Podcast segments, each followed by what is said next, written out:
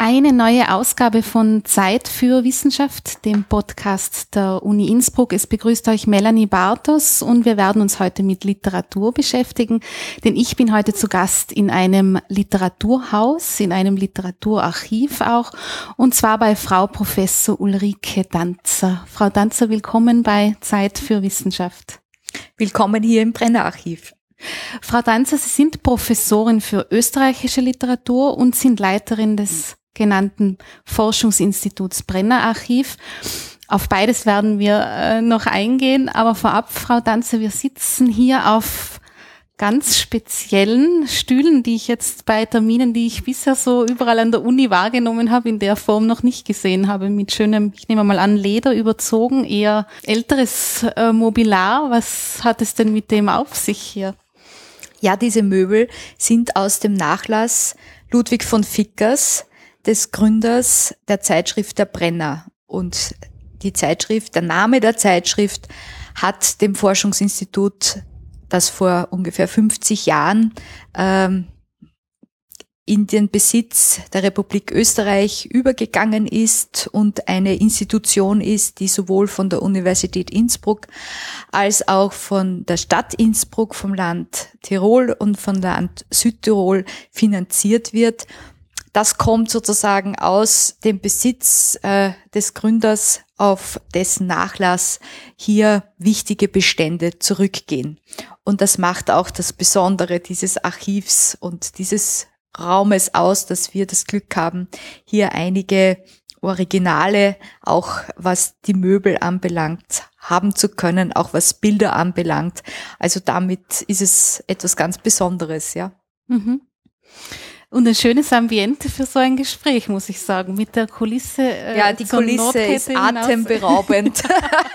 Es genau, kann nicht also besser das sein, das muss man sagen. Ja, es kann nicht besser sein. Eine der schönsten Umgebungen für, ja, diesen, ja. für dieses Podcast-Gespräch bisher, muss ich äh, Und es ist auch ein besonderer architektonischer Bau, der ja. dann äh, durch den Architekten Lackner äh, hier auch gemacht wurde. Also es ist auch ein Wahrzeichen fast ein bisschen geworden, dieser Rucksack, auf den wir hinüberblicken, denn dort befinden sich die wichtigsten Originale und Autographen, etwa ähm, Autographen von Ludwig von Wittgenstein oder von Georg Drakel, also die prominentesten äh, Stücke, die wir hier haben, die befinden sich natürlich in sicherer Höhe. Mhm, ja, im zehnten Stock befinden wir uns hier. Ja. ja. Äh, Frau Danzer, Sie haben jetzt schon einige Namen auch von Personen genannt. Wenn Sie jetzt so ähm, versuchen würden, würden, etwas zum Schreiben, Sie sind jetzt seit Oktober 2014 hier, äh, also noch gar nicht so wahnsinnig lange. Ähm, womit, wo, worum geht's hier? Was ist der, ähm, der Fokus hier ähm, des Archivs und auch Ihrer Arbeit? Ja, das Archiv zählt zu den wichtigsten Literaturarchiven nicht nur in Österreich, sondern darüber hinaus. Und dieses Literaturarchiv ist sozusagen auf zwei Schienen gestellt. Die eine Schiene, wie schon gesagt, ist diese Zeitschrift Der Brenner, ein Pendant zur Karl Kraus Fackel, äh, die 1910 bis 1954 erschienen ist und damit einen wichtigen Brennspiegel der intellektuellen, literarischen Elite der Zeit vereinigt hat. Das ist das eine und ich habe schon die Namen Wittgenstein und Trakel erwähnt. Dazu kommen natürlich auch Autorinnen wie Christine Buster oder Christine Lavand, wo wir ebenfalls wichtige äh, Bestände hier haben. Auf der anderen Seite ist das Brennarchiv aber auch das Tiroler Literaturarchiv. Und das heißt, wir haben hier auch einen ganz wichtigen Bestand von Autorinnen und Autoren aus Tirol. Und Tirol heißt hier Tirol Nordtirol, Osttirol, Südtirol, äh, die ähm, wir hier betreuen, äh, erschließen und auch in Forschungsprojekten äh, weiter bearbeiten. Denn das ist sozusagen das Spannende an dieser Institution, dass wir nicht nur sammeln und aufbewahren, sondern gezielt in Forschungsprojekten auch ähm, zeigen, welche Impulse aus den Beständen für die Forschung entstehen können. Mhm. Also Impulse für die Forschung, das heißt, da, da, da lagert einiges, wo, wo sich dann noch neue Forschungsthemen genau. und Gebiete auftun können. Genau, genau. Mhm. Ähm, äh, sehr äh, interessant fand ich, äh, dass schon unter meinem Vorgänger Hannes Holzner, der dieses Archiv ja nach Walter Mettlagel sehr lange geführt hat, dass das Brennarchiv eines der ersten Archive auch war, die sich mit digitalen Projekten auseinandergesetzt mhm. haben. Also die Literaturlandkarte Tirol ist etwas so ein Projekt, äh, aber auch andere Projekte, Literaturlexikon Tirol, wo diese Fragen der regionalen Literaturgeschichte, von Kanonisierungsprozessen, aber auch vom literarischen Feld insgesamt ähm, präsentiert, aber auch diskutiert und hinterfragt und reflektiert werden. Und ähm, da zeigt sich, dass man einiges neu auch noch darstellen kann. Es gibt jetzt eines der jüngst bewilligten Projekte ist ein Projekt über die Arbeit Josef Zoderer äh, und Josef Zoderer ist ja wird heuer 80 Jahre alt, hat seinen Vorlass hierher gegeben und jetzt ist es möglich zu sehen, wie er gearbeitet hat, welche, welche Arbeitsschritte, welche, wie die Textgenese sozusagen äh, seiner Werke kann man jetzt nachvollziehen. Und insofern ähm, können diese, können diese ähm, Forschungsprojekte natürlich auch einiges an Neuem wiederbringen. Mhm. Waren da überraschende Dinge dabei oder Highlights, wo Sie, wo Sie ähm, ganz überrascht waren, dass sowas jetzt da aufgefunden wird oder die für Sie ganz speziell auch waren, für Sie persönlich? Ja, was für mich faszinierend ist, noch immer faszinierend ist, ist, dass es ein, ein sehr umfassender Arbeitsplatz ist, also wo ich mich sehr gut entfalten kann in den verschiedensten Bereichen, sowohl was die Lehre anbelangt, aber auch natürlich hier im Archiv und dass es hier einen, einen großen Zuspruch auch gibt. Also dass immer wieder Persönlichkeiten des literarischen Lebens anklopfen, vorbeikommen, Schenkungen überreichen, äh, Fragen von Nachlässen besprechen. Also man sieht, dass das hier wirklich ein Leuchtturm ist und einen sehr guten Ruf hat und äh, entsprechend äh, stark im ähm, literarischen Umfeld sowohl der Region verankert ist, aber auch andererseits es immer wieder auch Anfragen gibt ähm, nach Exponaten für Literaturmuseen, Ausstellungen in Wien, in Frankfurt am Main und darüber hinaus. Also das heißt, es gibt hier eine große Strahlkraft. Mhm. Und das ist sehr faszinierend. Mhm. Das, Sie würden auch sagen, dass das etwas ist, was eigentlich nicht nachlässt, trotz Digitalisierung digitaler Welt sozusagen, äh, Archiv, auch aus, aus, aus Zeiten, die ja teilweise sehr lange zurückliegen. Das Interesse ist trotzdem da. Das Interesse ist da, sicherlich jetzt nicht äh, bei allen. Es gibt durchaus auch Personen hier, die das Brennerarchiv mit dem Brenner Basistunnel äh, verwechseln. Ja, also das ist natürlich nicht ausgeschlossen. Aber letztlich äh, in der kulturell interessierten ähm, Szene hat dieses Archiv einen sehr guten Namen, einen sehr prominenten Namen und ähm, natürlich das, der Zauber des Autographs ist nach wie vor da, auch wenn sich die Arbeitsweise von Schriftstellerinnen und Schriftstellern verändert und wir mit diesen geänderten Prozessen auch umgehen müssen. Selbst bei einem Nachlass wie von einem Schriftsteller und, und, und äh, Kabarettisten wie Otto Grünmandl haben wir bereits ähm, äh, technische ähm, Daten, die wir Langzeit archivieren müssen, Hörspielkassetten, Disketten etc. Videobänder, ja, wo man schon sehen muss, wie man die in die nächsten Jahre, Jahrzehnte hinüberrettet. Mhm. Also Sie haben gesagt, es ist so ein Leuchtturm. Ähm, ist das auch aber wahrscheinlich ähm, darin begründet, dass es auch so eine Anlaufstelle für äh, Literaturschaffende ist, die ihnen auch eine Plattform bietet, die, die sonst wahrscheinlich in dem Bereich nicht sehr leicht zu finden ist. Das ist ganz klar, weil wir haben ja hier eine sehr schöne Verbindung von Sammeln, von Forschen, aber auch von Präsentieren und von mhm. Vermitteln. Und es gibt hier als integralen Bestandteil ja das Literaturhaus am Inn. Und hier gibt es die Möglichkeit, eben mit Autorinnen und Autoren ins Gespräch zu kommen. Die präsentieren ihre Bücher, machen Lesungen aus ihren Neuerscheinungen und dadurch kommt es zu einem sehr fruchtbaren Dialog. Und letztlich ist es natürlich dann ein langjähriger äh, Prozess der Annäherung, vielleicht auch der Reibung, die das Archiv mit der Literatur, mit den Literaturschaffenden verbindet. Und äh, das ist das äh, Interessante daran natürlich. Und äh, diese Verbindung, die es bei vielen Autorinnen und Autoren mit äh, dem Archiv und das heißt natürlich auch mit den Mitarbeiterinnen und Mitarbeitern des Archivs gibt, das ist sehr schön mit anzusehen und auch zu gestalten. Zum Brenner-Archiv äh, selber, wenn für, für Personen, die jetzt vielleicht noch davon nicht wirklich was wissen, Sie haben gesagt, es ist ein sehr bedeutendes Archiv. Äh, Sie haben einige Punkte schon angesprochen, aber was macht es denn zu etwas äh, so Besonderem? Was kann man hier finden oder was für Schätze sind hier gelagert?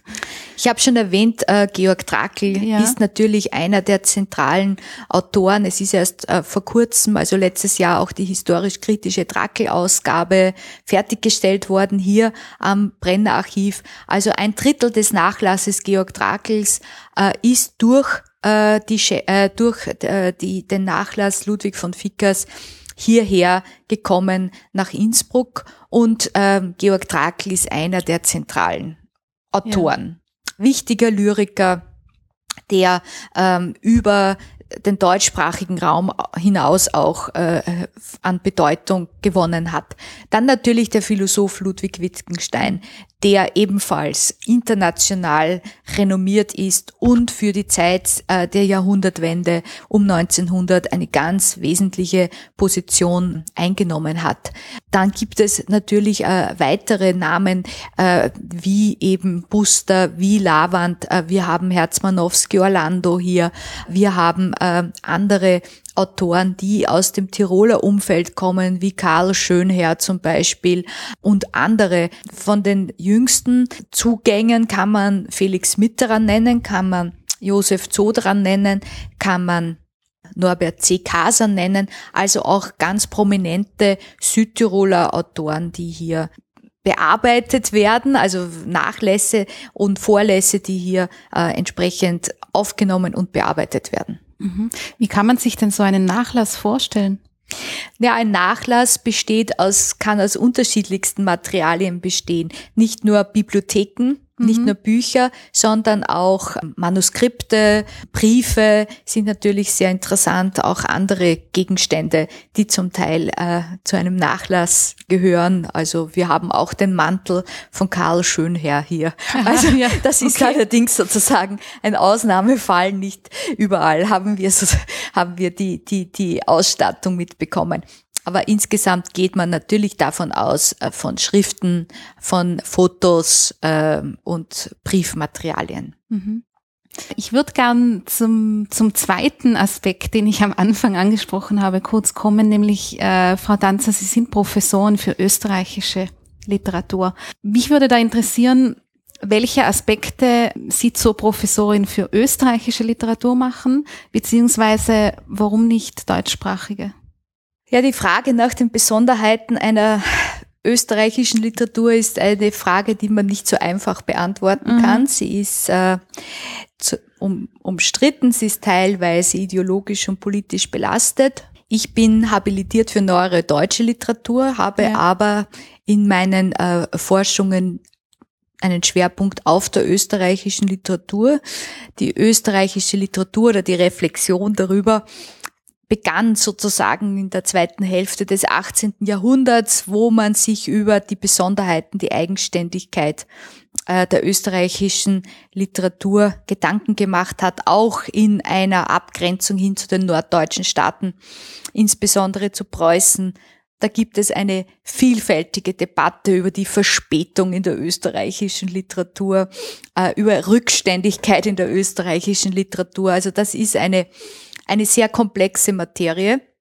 Andererseits gibt es aber Sonderentwicklungen, wenn man an das Wiener Volkstheater zum Beispiel denkt, wenn man an den österreichischen Spätrealismus denkt, wenn man um die Zeit um 1900 denkt, wenn man auch ähm, an Texte denkt von Autoren, die stark geprägt sind vom Zusammenbruch der Habsburger Monarchie zum Beispiel. Literatur steht nie isoliert da, sondern steht in historischen, mhm. gesellschaftlichen Kontexten.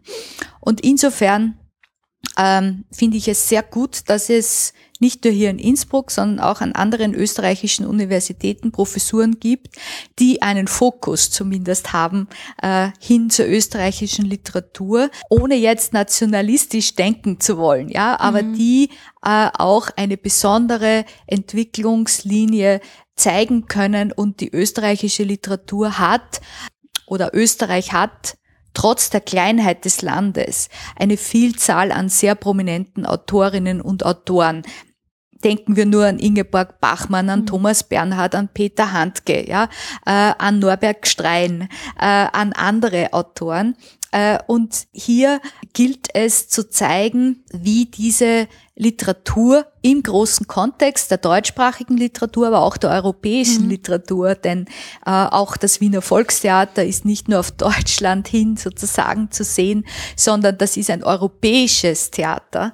Das zu untersuchen und zu forschen ist eine sehr wichtige und zielführende Aufgabe. Und insofern können wir uns glücklich schätzen, dass wir so viele interessante Autoren haben wo sich auch spezielle Entwicklungen zeigen lassen. Sei es thematisch, aber auch sei es sprachlich. Gibt ja den schönen Ausspruch, es trennt uns nichts so sehr wie die gemeinsame Sprache. ja. Es geht also nicht darum, dass ähm, eigentlich nicht darum, das geografisch einzugrenzen, sondern um Spezifika herauszuarbeiten, die jetzt ähm, im Gebiet Österreich auch vor allem aus historischen Entwicklungen entstanden sind genau. in der Literatur. Genau. Genau. Ja. Und es ist natürlich auch eine Schwierigkeit, äh, wie definiert man jetzt einen österreichischen mhm. Autor? Denkt man an alle Autoren, die in den Ländern der, der Habsburger Monarchie geboren wurden? Zählt man jetzt nur die dazu, die auf Deutsch geschrieben haben oder auch in anderen Sprachen geschrieben haben. Also das ist eine sehr, sehr, sehr komplexe Geschichte und wird sehr vieles wird zum Teil auch im Besonderen wahrgenommen, gerade auch im Ausland. Und aus einer Perspektive von außen, wo Autoren zur österreichischen Literatur gezählt werden, die zum Beispiel in Prag geboren wurden. Ja, also mhm. da äh, haben wir es mit mit sehr schwierigen Zuordnungen zu tun. Aber letztlich ist diese Diskussion eine ähm, sehr wichtige und man sieht das auch gerade, dass in den letzten Jahren doch einige äh, Literaturgeschichten zur österreichischen Literatur publiziert wurden, dass es ein, ein wichtiges Thema ist und auch gerade publiziert wurden von Kollegen, die im Ausland viel geforscht und gelehrt haben. Also da, wenn man im Ausland gewesen ist, dann wird der Zugang zur österreichischen Literatur sozusagen noch einmal fokussierter, ja, und man, man sieht hier den Unterschied. Dazu kommt, dass es natürlich auch eine Vorgeschichte gegeben hat, dass sehr oft in äh, Literaturgeschichten zur deutschen Literatur einfach ganz äh, selbstverständlich Autoren wie Peter Handke oder auch Thomas Bernhard als deutsche Autoren ja. subsumiert wurden. Würden Sie sagen, dass diese hm, Spezifika, die sich in einer österreichischen Literatur herausgebildet haben, dass die hm, stärker in so historischen Kontexten manifestieren? Sie haben erwähnt Habsburger Monarchie.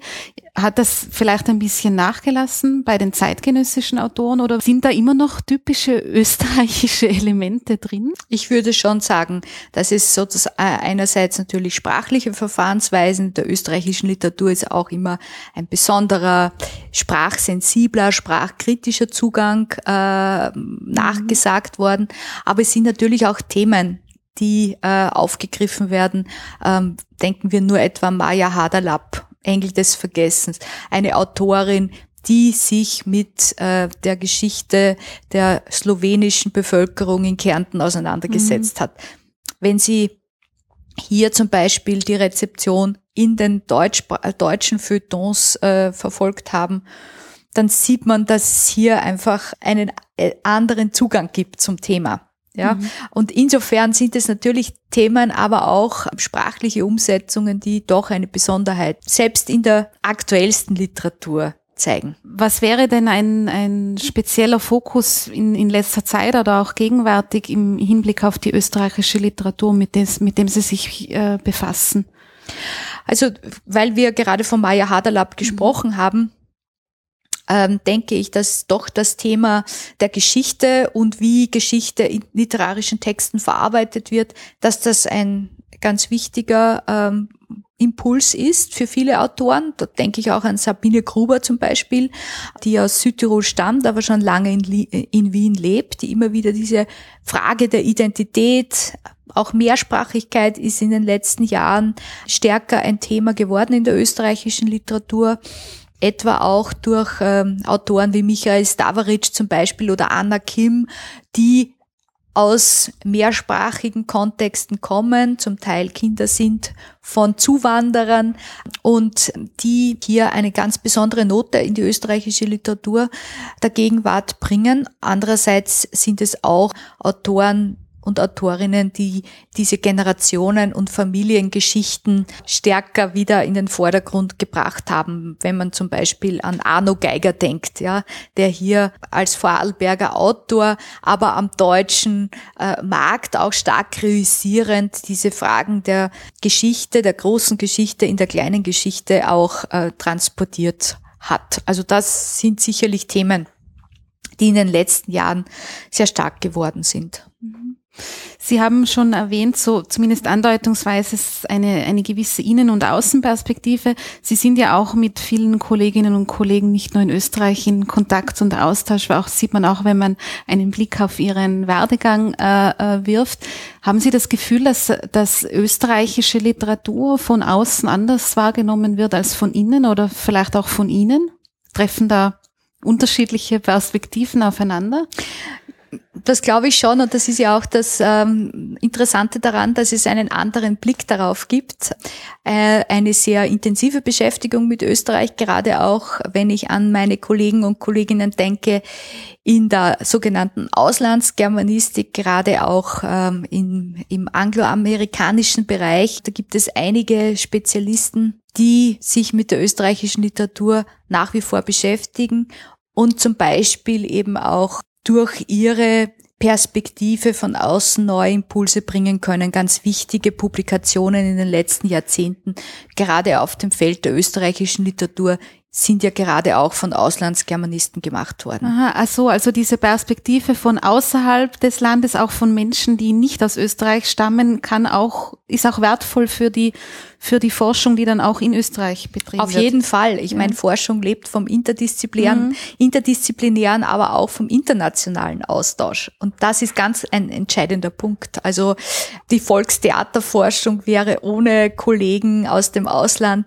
nicht möglich gewesen. Also da hat es ganz, ganz wesentliche Impulse äh, von Kollegen und Kolleginnen aus dem nicht österreichischen Umfeld. Da, das war ganz wichtig, ja. Also die auch mit anderen Ideen, anderen Kontexten gekommen sind. Also das geht, wenn man sich jetzt mit österreichischer Literatur beschäftigt, heißt es das nicht, dass es nur ein Blick nicht über den Tellerrand mhm. hinaus bedeutet. Mhm. Ganz im Gegenteil. Bei österreichischer Literatur, da kommt kommt einen, und das natürlich speziell auch in Tirol, da kommen ähm, natürlich schon auch Assoziationen auf wie äh, Spezifika in der Sprache an und für sich schon. Wie, wie sehr ist das in der Forschung zu österreichischer Literatur berücksichtigt? Ist das ein, etwas, was das Österreichische auch irgendwie zu etwas Speziellem macht, unter Anführungszeichen innerhalb der deutschsprachigen Literatur, das bei uns in Österreich ja verschiedene Ausformungen im Sinne von Dialekten eine überdurchschnittlich große Rolle spielen, die sich ja dann auch, also nicht nur im Sinne von, die schreiben im Dialekt, sondern so eine österreichische Sprache, Sprache ja. Äh, ja. auch im, im Hochdeutschen dann schon ähm, erkennen lässt, auch wenn man an so Autoren wie, wie Thomas Bernhard oder so ja, ja. zum Beispiel denkt, da ist das ja. recht stark. Da ist es stark und natürlich ist das ein Spezifikum. Man merkt nur bei den jüngeren Autorinnen und Autoren, die dann auch in deutschen Verlagen publizieren, dass die durchaus auch Zugeständnisse machen müssen, mhm. um am deutschen Markt auch gelesen zu werden. Aha. Das ist äh, ja. natürlich eine Gratwanderung, ja, aber die Sprache äh, ist natürlich ein ganz wichtiger Bestandteil ja, der österreichischen Literatur. Mhm. Ich würde noch gerne äh, auf einen Punkt kommen, den man immer wieder antrifft, äh, wenn, wenn man so unter Anführungszeichen sich über sie ein bisschen informiert. Und das ist diese, diese Verbindung zwischen Literaturwissenschaft, Literaturvermittlung und in diesem Fall hier jetzt auch Archiv. Wie, wie gut gelingt das denn, würden Sie sagen? Weil gerade im, im geisteswissenschaftlichen, literaturwissenschaftlichen Bereich, da kommt ja immer wieder der Vorwurf, das ist schwer zugänglich. Ähm, das ist etwas, womit nicht jeder was anfangen kann, wenn man das so banal formulieren müsste. Wie würden Sie den Stand da momentan ähm, analysieren? Ich glaube, man muss verschiedene Wege der Vermittlung suchen. Mhm. Natürlich kann man nicht alle erreichen, aber das tut äh, keine Disziplin. Also auch wenn Sie jetzt hochkomplexe äh, Vorgänge in der Naturwissenschaft oder in der Medizin zeigen, ja, oder mhm. darüber sprechen, werden Sie nicht alle erreichen können. Natürlich betrifft eine Krankheit mehr Menschen oder, oder ist sozusagen äh, ein zugänglicheres Thema. Aber letztlich äh, die Frage der Vermittlung, das, das hat jede Disziplin. Äh, und das ist, finde ich, unsere Aufgabe. Wir sind auch von öffentlichen Geldern finanziert. Mhm. Und das ist unsere Aufgabe zu zeigen, was wir hier auch für die Öffentlichkeit, für die interessierte Öffentlichkeit leisten. Insofern ist es mir ein Anliegen, dass äh, das Brennerarchiv und das Literaturhaus im Besonderen natürlich ähm, ein offenes Haus ist für Forscher und Forscherinnen, die immer wieder hier auch Gäste sind, mhm. aber auch für die Öffentlichkeit, die zu Veranstaltungen kommt. Und das Brennarchiv und das Literaturhaus hat eine Vielzahl an Veranstaltungen anzubieten, aber auch für Schulklassen zum Beispiel oder für Lehrerfortbildungsseminare oder auch für ausländische Studierende, äh, die hier einen Einblick in die Arbeit gewinnen können und wir haben auch verschiedene Praktikumsplätze für junge ähm, Germanistinnen, Germanisten, aber auch äh, aus anderen Disziplinen, Musikwissenschaftler zum Beispiel, weil wir ja einen großen Korpus auch an kunsthistorischen, musikwissenschaftlichen und historischen, volkskundlichen Sammlungen haben, die hier ein Praktikum machen können, um hier die Arbeit kennenzulernen. Aktuell sind gerade drei junge Leute da im Februar und äh, ja. machen hier ihre ersten Erfahrungen in der Archivsarbeit. Ja. Also das geht schon in eine Richtung, wo man sagen kann, ähm, dass da neben der Forschungsarbeit, der Archivarbeit, die ja auch in dem Zusammenhang dann steht, der Vermittlung von dem, was hier passiert, auch eine ganz wesentliche Rolle zukommt ja, und Ihnen das, auch ein Anliegen ist. Das ist mir ein großes Anliegen und das macht auch viel äh, an Arbeitszeit aus, mhm. diese Vermittlungsschienen. Und wir sehen auch am Zuspruch des Publikums, dass wir hier auf einem richtigen Weg sind. Also äh, die Veranstaltungen sind im Großen und Ganzen wirklich sehr gut besucht und es soll aber auch eine Plattform sein für junge, für unbekanntere Autorinnen und Autoren, die hier in Innsbruck ihre ersten Auftrittsmöglichkeiten haben. Also eine gute Mischung ist es, die das spannend macht. Also sozusagen den Trend zu erkennen, unbekanntere Autorinnen und Autoren vor den Vorhang zu bitten und die Arbeit des Archivs vorzustellen. Das ist die Mischung, in der wir uns hier bewegen. Ich würde noch gerne einen Aspekt aufgreifen, den ich ganz spannend gefunden habe, nämlich ähm, die Stichworte Lesedidaktik oder Leseforschung, was auch in Ihrer Zeit, äh, bevor Sie hierher gekommen sind und noch in Salzburg äh, tätig waren, ein Teil Ihrer Arbeit war. Was kann man sich darunter vorstellen unter Leseforschung? Womit beschäftigt man sich da? Ich habe eine Lehrveranstaltung gemacht zum Thema Lesen, mhm. um Lesen als interdisziplinären Forschungsgegenstand meinen Studierenden näher zu bringen. Denn Lesen wird, äh, ist sozusagen so ein Schnittstellenthema, wird von den unterschiedlichsten Disziplinen her beleuchtet und ist durch die PISA-Studie in die Öffentlichkeit wieder gekommen. Und das war mir ein Anliegen, in einer äh, Lehrveranstaltung die Studierenden auf die verschiedenen Facetten aufmerksam zu machen. Was funktio wie funktioniert etwa der Leseprozess? Was tun wir, wenn wir lesen sozusagen? Und auf der anderen Seite, welche Möglichkeiten gibt es etwa in der Lesedidaktik oder welches, äh, welche Rolle spielt Lesen in Institutionen? Äh, außerschulischen Institutionen, da war mir immer auch sehr wichtig, die Bibliotheken mit einzubeziehen und so weiter. Äh, und da aus dieser Lehrveranstaltungen sind auch einige ähm, Abschlussarbeiten entstanden, unter anderem eine, die sich dann mit dem veränderten Leseverhalten äh, durch den E-Reader äh, beschäftigt hat. Und das ja. war eine sehr spannende Geschichte, weil hier die äh, Kollegin, äh, es geschafft hat, eine Umfrage zu machen unter 200 jungen Leuten in Salzburg und äh, festgestellt hat, wie äh, sich das Leseverhalten verändert hat, wie viel wird noch im gedruckten Buch gelesen und wie viel wird bereits äh, in anderen medialen Umsetzungsformen rezipiert. Das ist eine sehr beeindruckende Arbeit geworden. Mhm. Da gibt es ja auch viele Diskussionen rund um dieses Thema. Genau.